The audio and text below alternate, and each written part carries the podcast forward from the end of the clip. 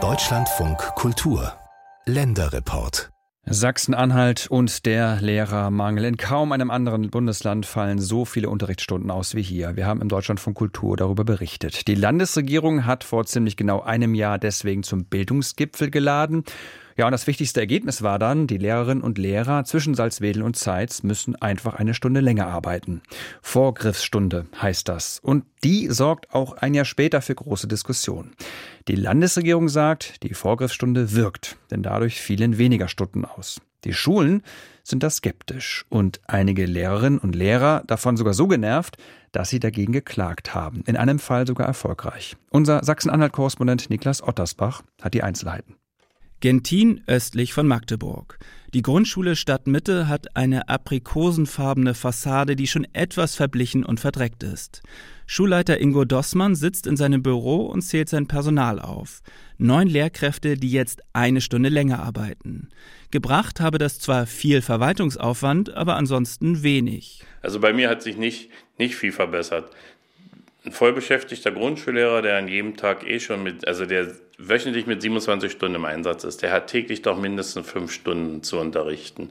Und jetzt kommt die Vorgriffsstunde als 28. Wo liegt die denn? Die liegt in der sechsten Stunde. So, und dann liegt die bei vier, fünf Lehrkräften in der sechsten Stunde. Was passiert dann aber, wenn ein Grundschullehrer ausfällt, wenn meine Klassenlehrer ausfallen? Dann fehlen die von der ersten bis zur fünften Stunde. Was nutzt mir denn dann, dass ich in der sechsten Stunde drei Lehrkräfte zu sitzen habe? Schulleiter Dossmann hatte im letzten Herbst zwei Lehrer, die einen ganzen Monat ausgefallen sind. Aktuell kommt noch eine Langzeiterkrankte dazu. Ein Problem in Sachsen-Anhalt. Die größte Gruppe in den Lehrerzimmern sind die über 55-Jährigen. Die erhöhte Arbeitsbelastung sorge dafür, dass die Verrentungswelle noch früher einsetzt, sagt Dossmann, der auch im Landesvorstand der Lehrergewerkschaft GEW ist. Na, und wir verlieren die Hälfte, landesweit verlieren wir die Hälfte der Lehrkräfte mit dem 63. Lebensjahr. Und bei mir in der Schule ist halt auch so, dass eine Kollegin sich aktiv mit dem Gedanken trägt, äh, diese Tendenz, in diese Tendenz auch zu gehen.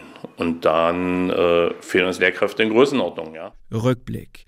Vor rund einem Jahr verkündete Ministerpräsident Haseloff beim Magdeburger Bildungsgipfel, man wisse sich nicht mehr anders zu helfen, als den vorhandenen Lehrern Mehrarbeit aufzubrummen. Das Potenzial, neue Lehrer zu finden, sei einfach erschöpft. Anders kommen wir nicht weiter, weil wir Stellen machen können, wie wir wollen und wir können sonst was machen und international akquirieren. Sie sind einfach nicht da. Ministerpräsident Haseloff verwies auf seinen bayerischen Amtskollegen Markus Söder, der aktiv Lehrer aus anderen Bundesländern abwirbt. Das Problem Lehrermangel sei also ein gesamtdeutsches. Nur dass wir im Osten eben bezüglich der langfristigen Demografie äh, eben noch schwieriger Verhältnisse haben, weil eine halbierte Geburtenrate gab es in der deutschen Geschichte noch nie.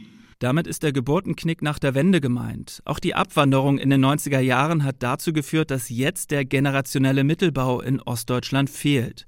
Das heißt, die 40 bis 45-Jährigen fehlen dem Arbeitsmarkt, also die Generation, die jetzt in den Schulen oder Betrieben Verantwortung übernehmen könnte. Trotzdem, seine Kollegen müssten jetzt auch das politische Versagen der letzten 20 Jahre ausbaden, sagt Schulleiter Dossmann in Gentin. Also das Personalentwicklungskonzept wurde von CDU und SPD getragen und trug maßgeblich dazu bei, dass wir die heutige Situation haben. Wir haben uns im pädagogischen Bereich kaputt gespart. Wir haben die Ausbildung der Lehrkräfte vernachlässigt und sie fahren dieses System von, von jetzt auf, auf morgen nicht von 0 auf 100. Das ist illusorisch. Das, das funktioniert nicht. Ja? Und das, was man jetzt hier, hier macht, hätte man im Dialog machen sollen. Leise Töne der Kritik kommen auch aus der schwarz-rot-gelben Koalition. Die mitregierende SPD steht zwar zu der verordneten Extrastunde für Lehrer, allerdings sei das kein Allheilmittel, betont Fraktionschefin Katja Pähle. Wir haben immer deutlich gemacht, dass das Ergebnis oder dass die Erwartungshaltung an diese Vorgriffsstunde aus unserer Sicht ein Stück weit übertrieben waren. Das sieht Eva Feusner anders. Die Bildungsministerin von der CDU sagt, der Erfolg sei doch greifbar. Die Unterrichtsversorgung habe sich durch die verordnete Zusatzstunde um drei Prozent verbessert. Wenn ich die Lehrkräfte befragt hätte, ich kann Ihnen heute schon das Ergebnis sagen. Also ich glaube, äh, da hätte ich keine Zustimmung bekommen. Es gibt eben manchmal Maßnahmen, die nicht so attraktiv sind, die man halt durchführen muss. Und ich habe es, ich sage es immer wieder, äh, Das machen wir für unsere Kinder, für unsere Schülerinnen und Schüler. Doch nicht alle Lehrkräfte machen damit. Eine Lehrerin hat vor dem Arbeitsgericht Stendal gegen die Zusatzstunde geklagt und Recht bekommen. Das Urteil ist noch nicht rechtskräftig, weshalb das Bildungsministerium erstmal die Urteilsbegründung abwartet.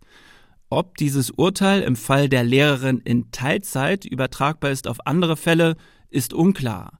In den nächsten Wochen und Monaten sind bereits weitere Gerichtsverfahren wegen der Zusatzstunde für Lehrer angesetzt. Zwei Lehrkräfte ziehen sogar mit einer Normenkontrollklage vors Oberverwaltungsgericht. Und dann ist da noch die Vergütung der Zusatzstunde. Es hat Monate gedauert, bis die Auszahlung der Zusatzstunde technisch funktioniert hat. Teilweise haben Lehrer das Geld für die zusätzlich geleisteten Stunden aus dem letzten Jahr noch immer nicht. Schuld sei eine fehlende digitale Schnittstelle, die es in der Verwaltung dafür bräuchte, sagt Bildungsministerin Feusner. Und diese Schnittstelle äh, gibt es leider nicht. Da arbeiten wir intensiv dran, äh, so dass das Landesschulamt das äh, teilweise händisch eingeben musste und dadurch sozusagen dieser Zeitverzug entstanden ist. Kein Handwerker kann ich so lange auf sein Geld warten lassen. Ja, also Anerkennung von pädagogischer Arbeit und Wertschätzung sieht anders aus kritisiert Schulleiter Dossmann in Gentin. Und so kämpft Sachsen-Anhalt weiter gegen Lehrermangel, Verwaltungsprobleme und versucht durch die nächsten Jahre zu kommen. Immerhin, Anfang der 2030er Jahre sei Besserung in Sicht, prophezeit die Bildungsministerin. Dann sei der Lehrermangel vorbei, weil sich die gesunkene Geburtenrate bemerkbar mache. Schulleiter Dossmann aus Gentin wird bis dahin längst in Rente sein.